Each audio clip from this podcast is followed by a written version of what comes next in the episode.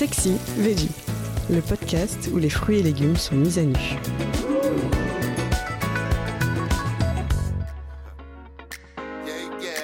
La clémentine, laquelle choisir?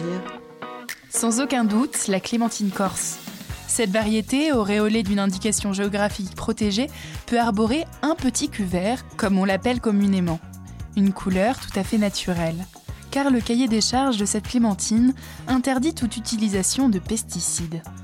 Autre atout de taille, les clémentines corses ne contiennent pas de pépins. Et ça, ça plaît beaucoup aux enfants.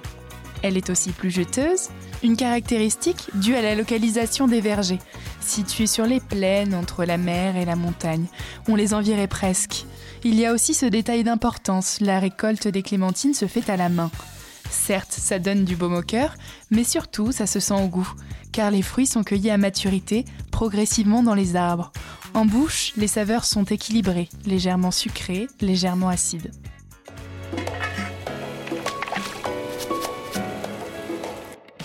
Si on a le béguin pour celle de Corse, la clémentine peut aussi provenir d'Espagne ou du Maroc.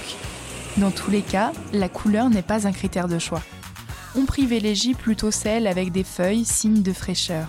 On se fie aussi à la texture de la peau, qui doit adhérer à la chair, être ferme et brillante. On évite les plus molles, forcément décevantes à la dégustation. On a tous fait cette expérience de croquer dans un quartier de clémentine tout mou, qui ne projette en bouche qu'une pulpe fade et sans jus. Dernier détail important, la clémentine, ce n'est pas comme la pomme. Ne l'oubliez pas trop longtemps dans le compotier. Maximum 4 à 5 jours, plutôt à température ambiante. Les clémentines, si elles poussent en hiver, détestent le froid du réfrigérateur. C'est la fin de cet épisode. Si vous l'avez aimé, n'hésitez pas à commenter, à liker et à vous abonner. Retrouvez plus de contenu sur cuisineactuelle.fr et dans notre magazine en kiosque.